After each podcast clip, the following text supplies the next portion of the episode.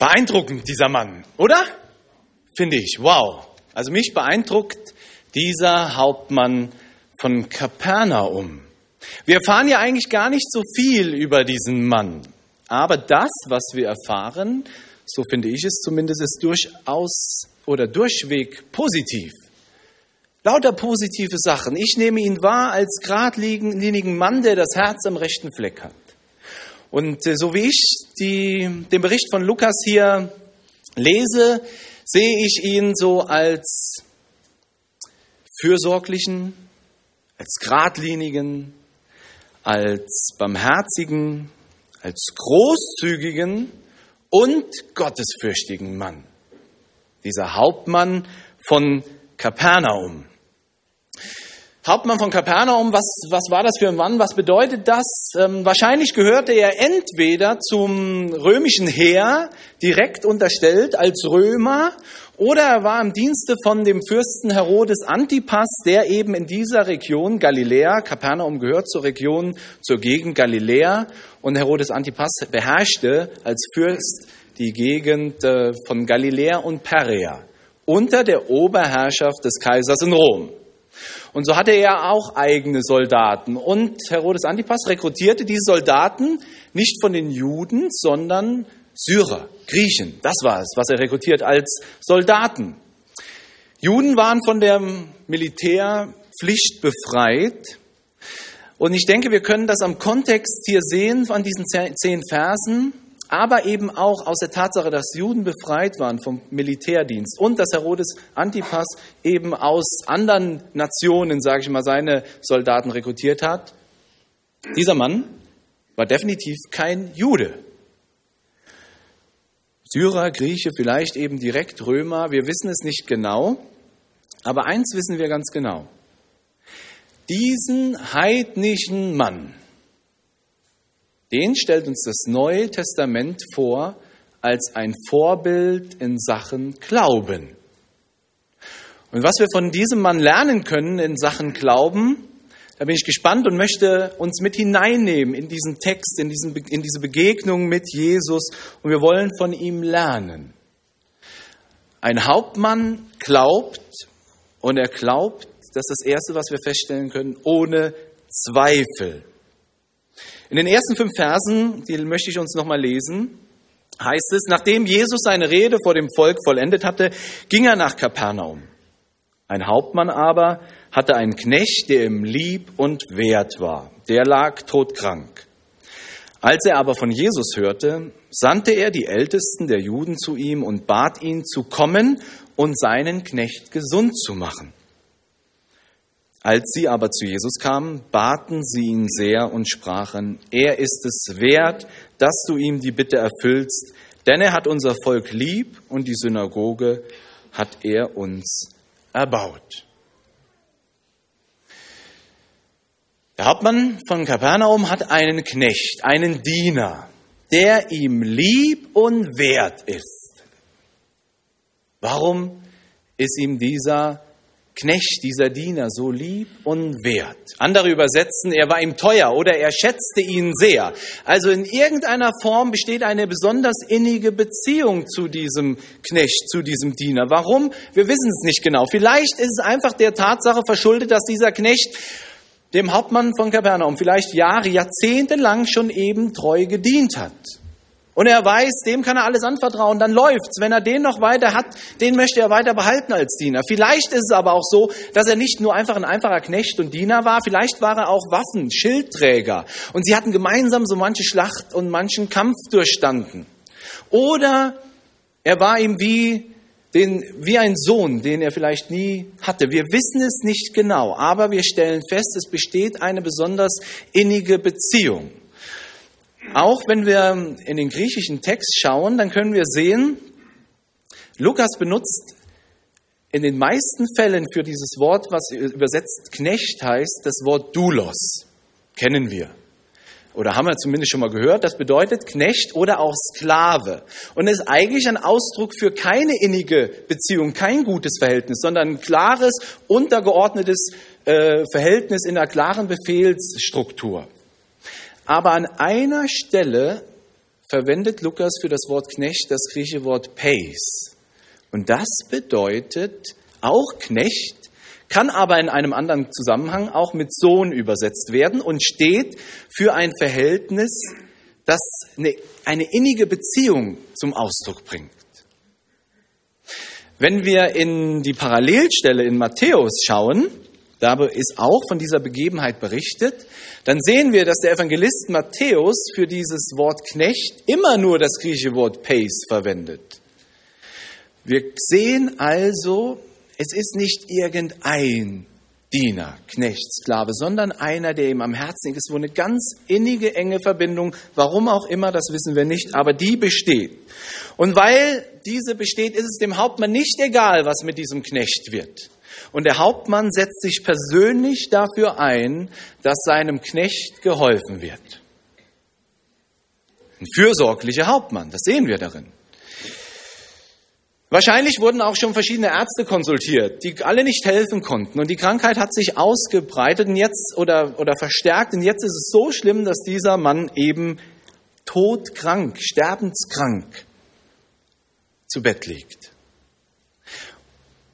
Und in dieser Situation, so berichtet uns Lukas, hört der Hauptmann nun von Jesus.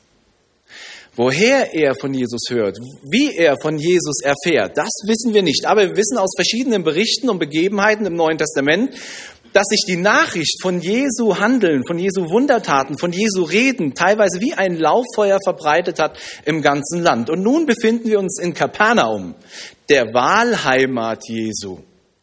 Wir können davon ausgehen, dass da das Volk sich so manches zu erzählen wusste über Jesus. Und wahrscheinlich kannten die meisten Einwohner von Kapernaum Jesus persönlich, waren ihm schon persönlich begegnet, hatten ihn persönlich schon reden hören oder eben auch schon das ein oder andere Wunder mit ihm erlebt.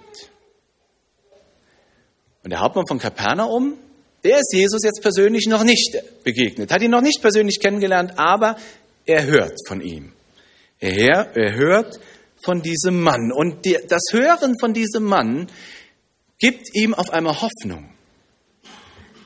Er sieht auf einmal in diesem Mann eine Chance, eine Möglichkeit, dass sein Knecht gesund wird. Und somit nutzt er seinen Einfluss und er hat einen guten Einfluss in diesem Ort, in Kapernaum. Und er sendet die obersten Führer von Kapernaum vielleicht die Stadträte, vielleicht Synagogenvorsteher, die, die das Volk, die Ältesten der Juden von Kapernaum, die sendet er zu Jesus, um stellvertretend für ihn eine Bitte zu überbringen. Und die Ältesten von Kapernaum, die kommen dieser Bitte sehr gerne nach, denn der Hauptmann, der ist angesehen, der ist beliebt, denn er hat Kapernaum und dem Volk viel Gutes getan. Er respektiert die Juden in Kapernaum. Er hat ihnen sogar die Synagoge gebaut. Er ist ein Wohltäter. Er schikaniert sie nicht, respektiert sie. Vielleicht ist er sogar interessiert an dem jüdischen Glauben. Auf jeden Fall sehen wir, er ist ein gottesfürchtiger Mann. Und dann kommen die Ältesten im Auftrag und im Namen dieses Hauptmanns zu Jesus und sie bringen diese Bitte, die er hat, zu Jesus, an Jesus tragen sie sie heran. Und in, in den Versen 4 bis 5 sehen wir, wie sehr sich die Ältesten wirklich dafür einsetzen, dass diesem Hauptmann geholfen wird. Da lesen wir, als sie, also die, die Ältesten der Juden, aber zu Jesus kamen, baten sie ihn sehr. Das klingt ja fast schon wie Betteln. Bitte, bitte, bitte, ja, der. Und dann geben sie dem ganzen Nachdruck. Er ist es wert, dass du ihm diese Bitte erfüllst. Der hat's verdient und dann wird es begründet, denn er liebt unser Volk und er hat die Synagoge erbaut. Das sagen sie Jesus mit Nachdruck. Sie, die Ältesten von Kapernaum sehen jetzt eine Chance, sich für all das Gute, das der Hauptmann ihnen gibt, auch mal zu revanchieren und sagen Jesus, Mensch, also er ist wirklich wert, er hat es verdient, dass du dich seiner annimmst, dass du ihm diese Bitte erfüllst. Wenn wir wieder in die Parallelstelle von Matthäus 8 hineinschauen, dann werden wir feststellen, Matthäus berichtet überhaupt nicht von einer Gesandtschaft, die zu Jesus kommt, um diese Bitte vorzutragen, sondern Matthäus berichtet, dass der Hauptmann selbst zu Jesus kommt und mit ihm spricht und ihm die Bitte vorträgt. Problem, was machen wir denn jetzt? Das ist ja irgendwie, hä? Wer hat denn jetzt recht? Kam der Hauptmann, war er gesandt? Wie ist das? Und für manche Bibelausleger ist das eine Bestätigung dessen, dass das Wort Gottes, dass die Bibel fehlerhaft ist, Irrtümer enthält. Ihr Lieben, dem ist nicht so. Es ist richtig, Matthäus berichtet uns nichts von Gesandten, die zu Jesus kommen, von einer Delegation. Aber er muss es auch nicht erwähnen, denn für ihn als Juden in der damaligen Zeit war es ganz normal, dass der, der gesendet wird, genauso viel gilt wie der Sender selbst. Und deshalb muss er den Gesendeten überhaupt nicht er erwähnen, denn der Gesendete gilt genauso und wird so angesehen, als ob der Sender eben selbst mit der Person, in diesem Fall Jesus, spricht. Matthäus schreibt einfach nach seinem Verständnis. Die Delegation kommt im Namen und im Auftrag des Hauptmannes und sie tritt auf, als ob der Hauptmann selbst eben mit Jesus spricht und als ob der Hauptmann selbst die Bitte formuliert, die er an Jesus hat. Aber was ist denn die Bitte des Hauptmanns? In Vers 3 lesen wir, als er aber von Jesus hörte, sandte er die Ältesten der Juden zu ihm und bat ihn, zu kommen und seinen Knecht gesund zu machen. Das ist die Bitte. Zu kommen, den Knecht gesund zu machen. Ganz klar formuliert. Der Hauptmann von Kapernaum hört von Jesus und allein das, was er vom Hören sagen von Jesus erfährt, gibt ihm so einen festen Glauben, dass er so eine klare Bitte formuliert. Ganz klar, ganz einfach, komm und mach meinen Knecht gesund. Da steckt enorm viel Vertrauen drin. Und er bittet aufs Höflichste. Man könnte das, wenn man das jetzt aus dem Kontext herausreißt und einfach nur diese Bitte hört von einem Hauptmann, komm und mach meinen Knecht gesund, dann klingt das ja so ein bisschen wie ein Befehl. Ja, komm, mach meinen Knecht gesund. Hauptmann, der Hauptmann von Kapernaum befiehlt wieder. Nein, kein Befehl. Aufs Höflichste bittet er. Im weiteren Verlauf werden wir sehen, dass der Hauptmann sich selbst für unwürdig hält, diesem Jesus persönlich zu begegnen. Deshalb sendet er eine Delegation. Und er sendet nicht irgendeine Delegation, einfach ein paar Diener, die noch äh, da rumspringen, sondern er sendet die höchsten Führer der Stadt Kapernaum zu Jesus. Aufs Höflichste bittet er, aber wie er bittet, und das beeindruckt mich, das ist glasklar. Das ist ohne Konjunktiv und entsprechend ohne Zweifel. Für den Hauptmann ist klar, Jesus hat die Macht, seinen Knecht gesund zu machen. Und er sagt nicht, liebe Delegation, geht doch bitte zu Jesus und dann fragt ihn ganz höflich, ach Jesus, wenn es dir möglich wäre, könntest du eventuell mal schauen und dann gucken, ob du eventuell ja je nachdem unter Umständen meinem Knecht helfen könntest. Ja? Nichts. Kein Konjunktiv, kein Zweifel. Volles Vertrauen ohne Zweifel. Komm, mach meinen Knecht gesund. Der Hauptmann glaubt. Wie ist das bei uns, bei Ihnen, bei dir persönlich? Was hast du von Jesus schon alles gehört, gelesen in der Bibel? Was hast du vielleicht mit Jesus schon selbst erlebt?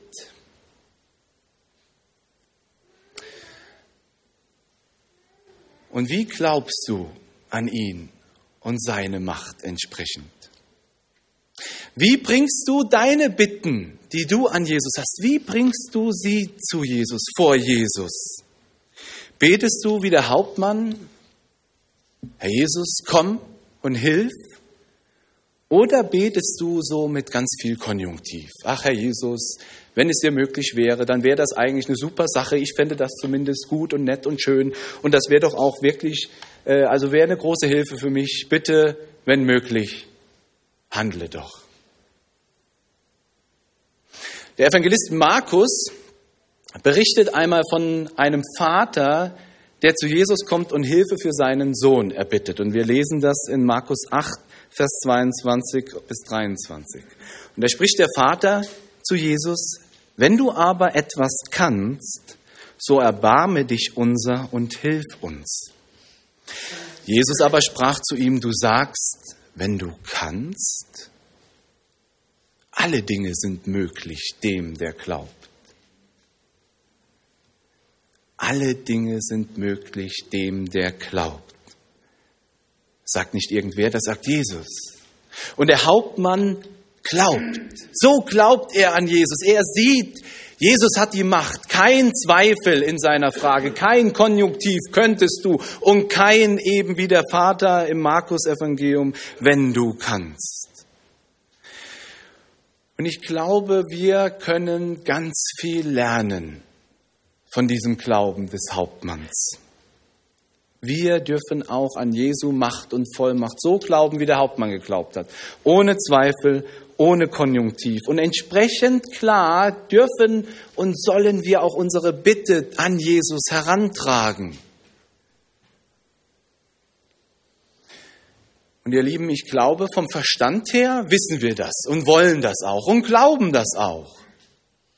Aber ich befürchte, dass vom Gefühl wir das manchmal nicht glauben und nicht so leben, ähm, weil vom Gefühl wir dann doch, wenn wir unsere Bitten vortragen, vielleicht eher zögerlich und zweifelnd sind.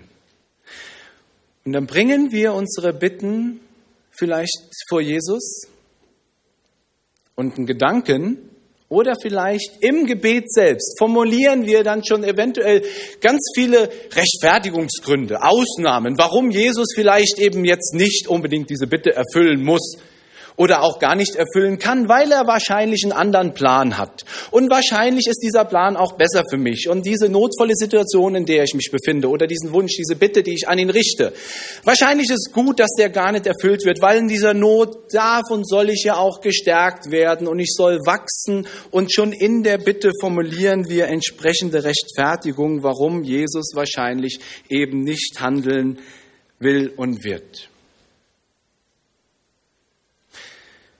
Versteht mich nicht falsch. Ich glaube nicht, dass jeder, wenn er denn nur richtig und fest genug glaubt, gesund wird oder diese Bitte erfüllt bekommt.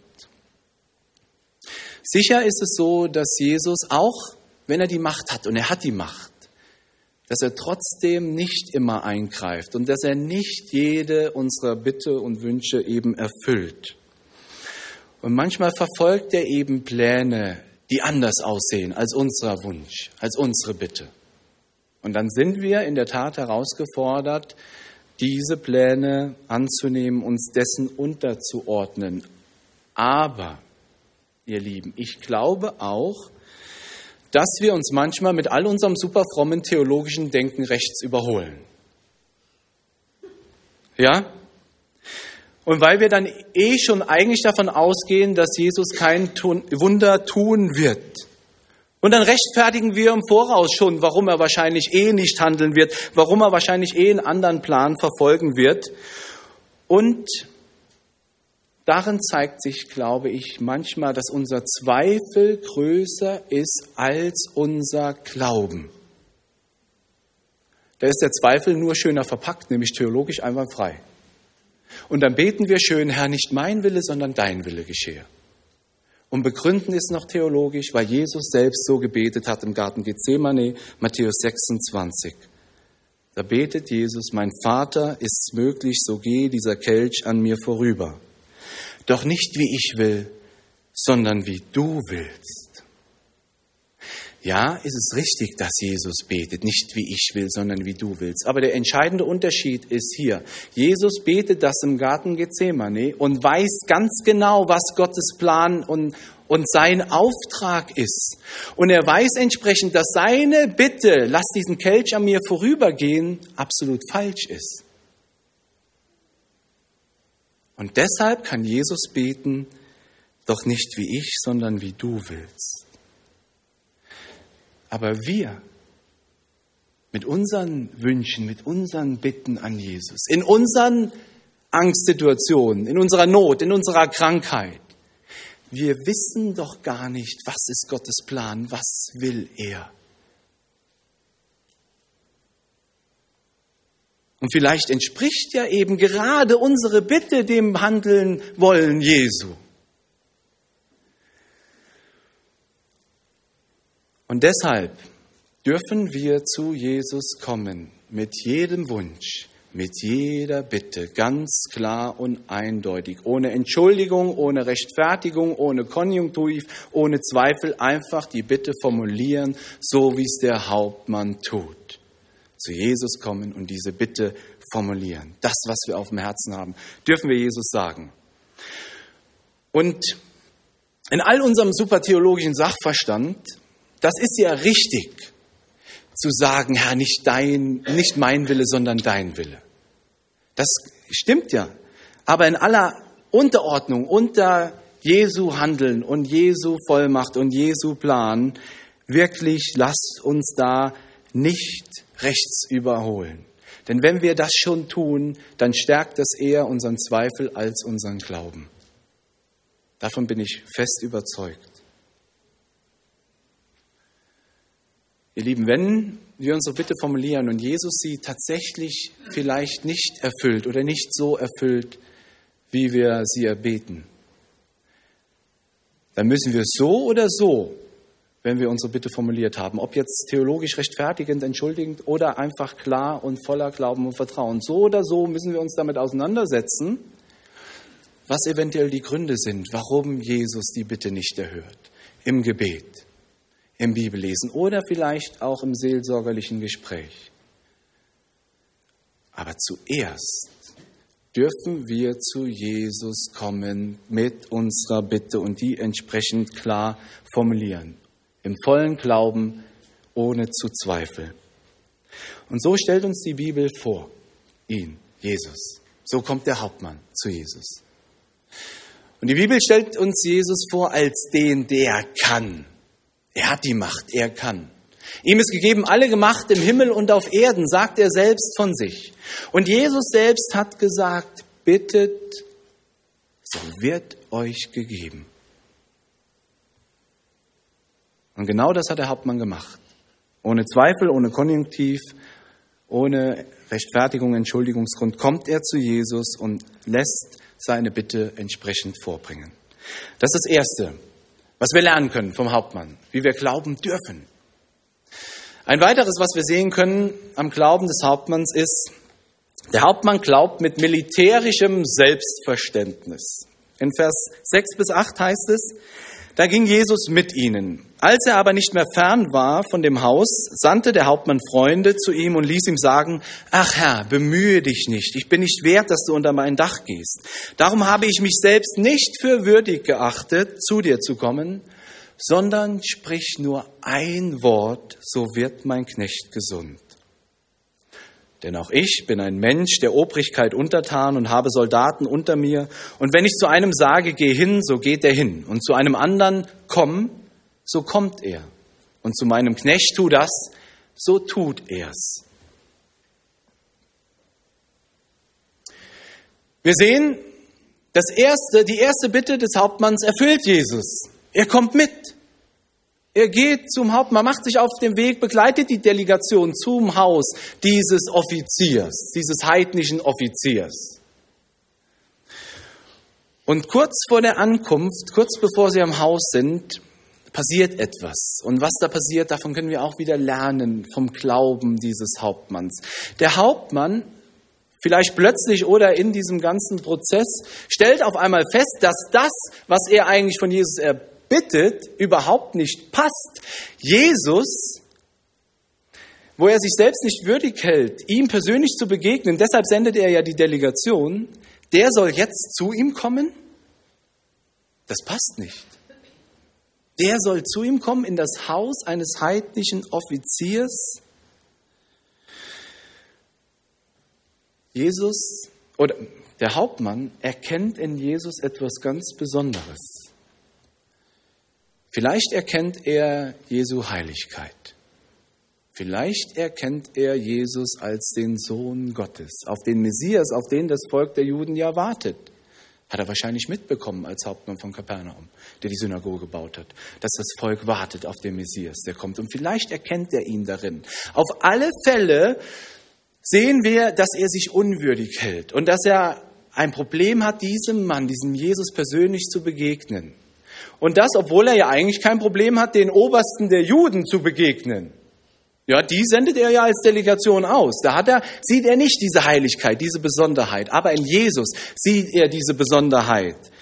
Und wir sehen, er, der Centurio, Hauptmann, ein Centurio, Befehlshaber über 100 Soldaten, hält sich selbst für unwürdig, diesem Jesus zu begegnen, ihn in sein Haus einzuladen. Entsprechend sendet er eine zweite Delegation.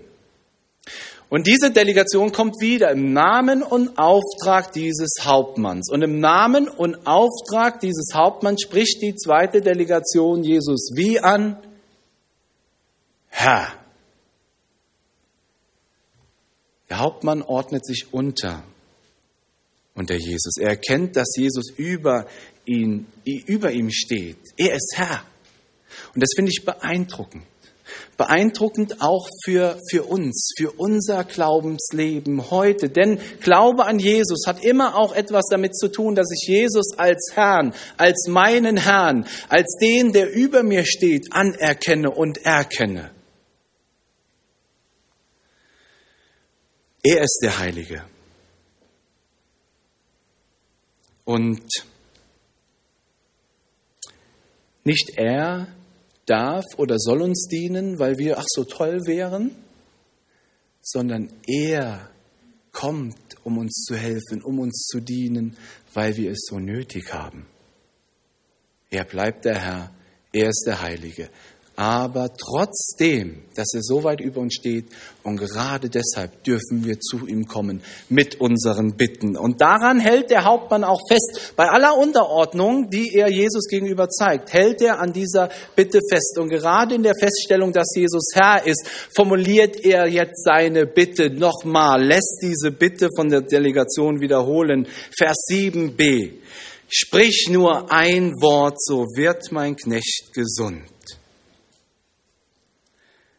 Gerade weil Jesus Herr ist, hat er die Macht, den Knecht gesund zu machen. Der Hauptmann glaubt hier an Jesus mit seinem militärischen Selbstverständnis. Denn Jesus als Herr, der Hauptmann sieht, dass in Jesus als Herrn göttliche Autorität liegt. Er hat göttliche Vollmacht und ist damit ausgestattet. Und deshalb glaubt der Hauptmann auch, dass Jesus überhaupt nicht persönlich anwesend sein muss in dem Haus. Er muss nicht den Knecht sehen, ihn begutachten, eine Diagnose erstellen. Er muss auch nicht die Hand auflegen. Sprich nur ein Wort, so wird mein Knecht gesund, sagt er. Der Hauptmann überträgt das, was er kennt von seinem Berufsalltag, von seinem Rang als Hauptmann überträgt er auf Jesus. Das Verständnis, militärische Verständnis von Befehl und Gehorsam, Befehlsgewalt. Die, Rang, die untergeordneten Soldaten, die müssen das tun, was er sagt. So einfach funktioniert Hierarchie. So einfach. Und dieses militärische Selbstverständnis überträgt er auf Jesus und glaubt, dass Jesus in dieser Macht auch entsprechend nur zu sprechen braucht, weil ihm mit göttlicher Autorität und Vollmacht ausgestattet alles unterstellt ist. Wer ist der Fürst Herodes Antipas gegenüber Jesus? Wer ist der Kaiser in Rom bei all seiner Befehlsgewalt gegenüber der Befehlsgewalt, die Jesus hat und die der Hauptmann in Jesus eben sieht? Jesus ist gegeben alle Macht im Himmel und auf Erden. Er spricht und Krankheit, Dämonen, Wind, Wetter, Sturm, alles muss gehorchen. Selbst die Engel in der unsichtbaren Welt unterstehen der Befehlsgewalt Jesu. Und das alles sieht der Hauptmann und glaubt in diesem, sprich ein Wort, so wird mein Knecht gesund. Militärisches Selbstverständnis. Jesus hat diese Macht und dann braucht er wirklich nur zu sprechen, so wie er es kennt in der Begegnung mit seinen Soldaten. Glauben wir auch, so wie der Hauptmann, so selbstverständlich, dass Jesus alle Macht hat, dass er nur zu sprechen braucht, dass ihm alles unterstellt ist? Glauben wir das? So wie Gott geschaffen hat. Gott sprach und es wurde. Mit dieser Vollmacht ist Jesus selbst ausgestattet und handelt. Und bringst du in diesem vollen Glauben entsprechend deine Bitten zu Jesus. Der Hauptmann hat es gemacht und ich denke, wir dürfen lernen von ihm. Ein letztes, wo ich, worauf ich eingehen möchte. Der Hauptmann glaubt und wird zum Vorbild, zum Vorbild für uns. In Versen 9 bis 10 heißt es dann weiter. Als aber Jesus das hörte, wunderte er sich über ihn und wandte sich um und sprach zu dem Volk, das ihm nachfolgte, ich sage euch, solchen Glauben habe ich in Israel nicht gefunden. Und als die Boten wieder nach Hause kamen, fanden sie den Knecht gesund. Jesus stellt den Hauptmann, diesen heidnischen Hauptmann, als Glaubensvorbild hin. Für die Zuhörer und auch für uns heute. Und ihr Lieben, nicht viele haben es geschafft, Jesus in Verwunderung zu bringen. Dass Jesus sich, Jesus war erstaunt, verwundert, heißt es. Das haben nicht viele geschafft. Der Hauptmann, der heidnische Hauptmann, der schafft es, dass Jesus sich wundert. Denn so einen Glauben, so einen großen, so einen selbstverständlichen, vertrauensvollen Glauben, ohne Zweifel, ohne Konjunktiv, den hat Jesus in Israel nicht gefunden. Und das formuliert er auch so, all den Zuhörern, die da rumstanden. Wahrscheinlich ist das Volk von Kapernaum zusammengelaufen. Die haben das mitbekommen. Jesus geht zum Hauptmann. Was ist denn da los? Ja? Und dann stehen die Juden um ihn herum. Und Jesus sagt, solchen Glauben habe ich in Israel bei euch, den Juden, nicht gefunden. Eine Reflexion des Denkens der Juden. Denn die Juden, die haben die haben nicht so geglaubt, die haben spekuliert. Ja, wer ist er denn? Ja, ist er Elia, wieder auferstanden? Ist er irgendein anderer Prophet? Ist er ein Scharlatan, ein Wundertäter? Wer ist er denn? Wie macht er das? Später haben die Juden ihn sogar abgelehnt und ans Kreuz geschlagen. Und der heidnische Hauptmann erkennt, ohne Zweifel, ohne Spekulation, wer Jesus ist und welche Macht ihm gegeben ist, dass er Herr ist. Und das verwundert Jesus, denn eigentlich hätte es Israel erkennen müssen. Sie kannten die prophetischen Aussagen, die auf ihn hinweisen. Und diesen Glauben, den er im Hauptmann sieht, den hat er sich eigentlich erhofft, in seinem Volk zu finden.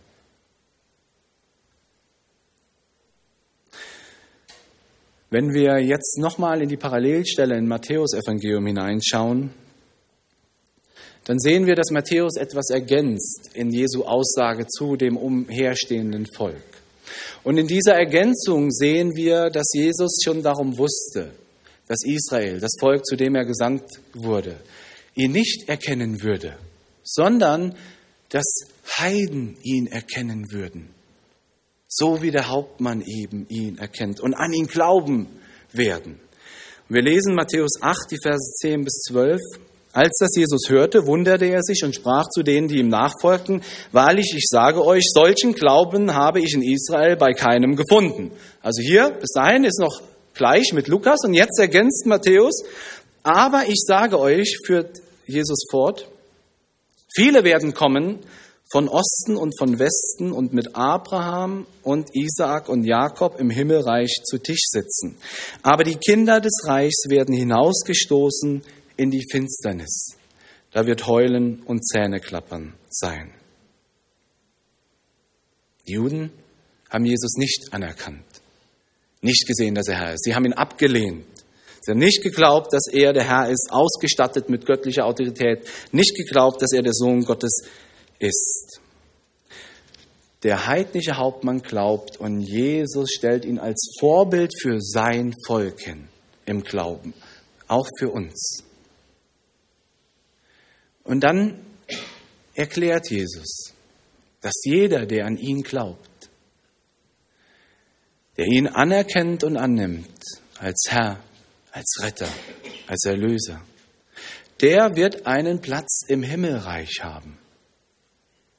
So sagt es Jesus hier in dieser Ergänzung bei Matthäus. Aber Jesus sagt auch, jeder, der Jesus nicht annimmt, nicht kennt, erkennt als Retter, als Herr, als Erlöser, der wird das ewige Leben bei Gott nicht haben, sondern ewig in der Finsternis sein. Und ihr Lieben, das ist ein hartes Urteil, das Jesus hier spricht. Ein hartes Urteil auch über sein Volk. Denn das gilt auch für Gottes Volk, für Israel, wenn sie Jesus nicht annehmen, im Glauben erkennen, dass er Herr ist.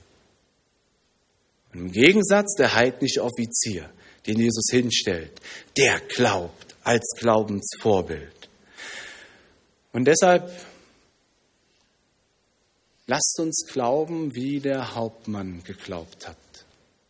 Glauben, dass Jesus der Herr ist, dass ihm alle Macht gegeben ist, ihm alles unterstellt ist. Und dass ich entsprechend deshalb mit meinen Bitten, meinen Wünschen, mit meinen Nöten und Sorgen zu ihm kommen darf und ihm das sagen darf.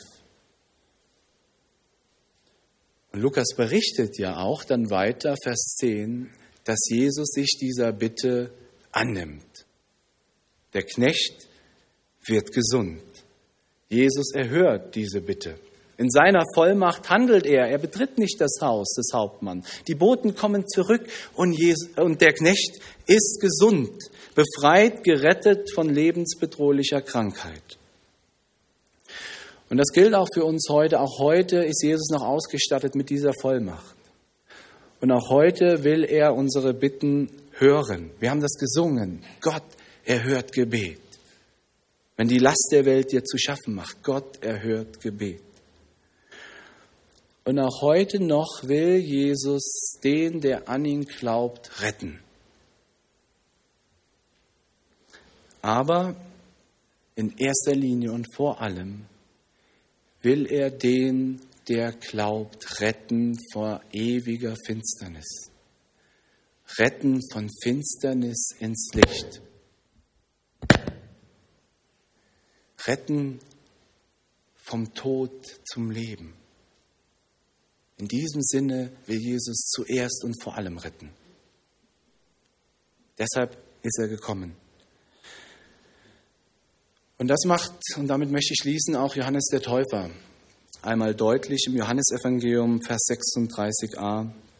Da sagt er, wer an den Sohn glaubt, der hat das ewige Leben. Amen. Gott segne euch.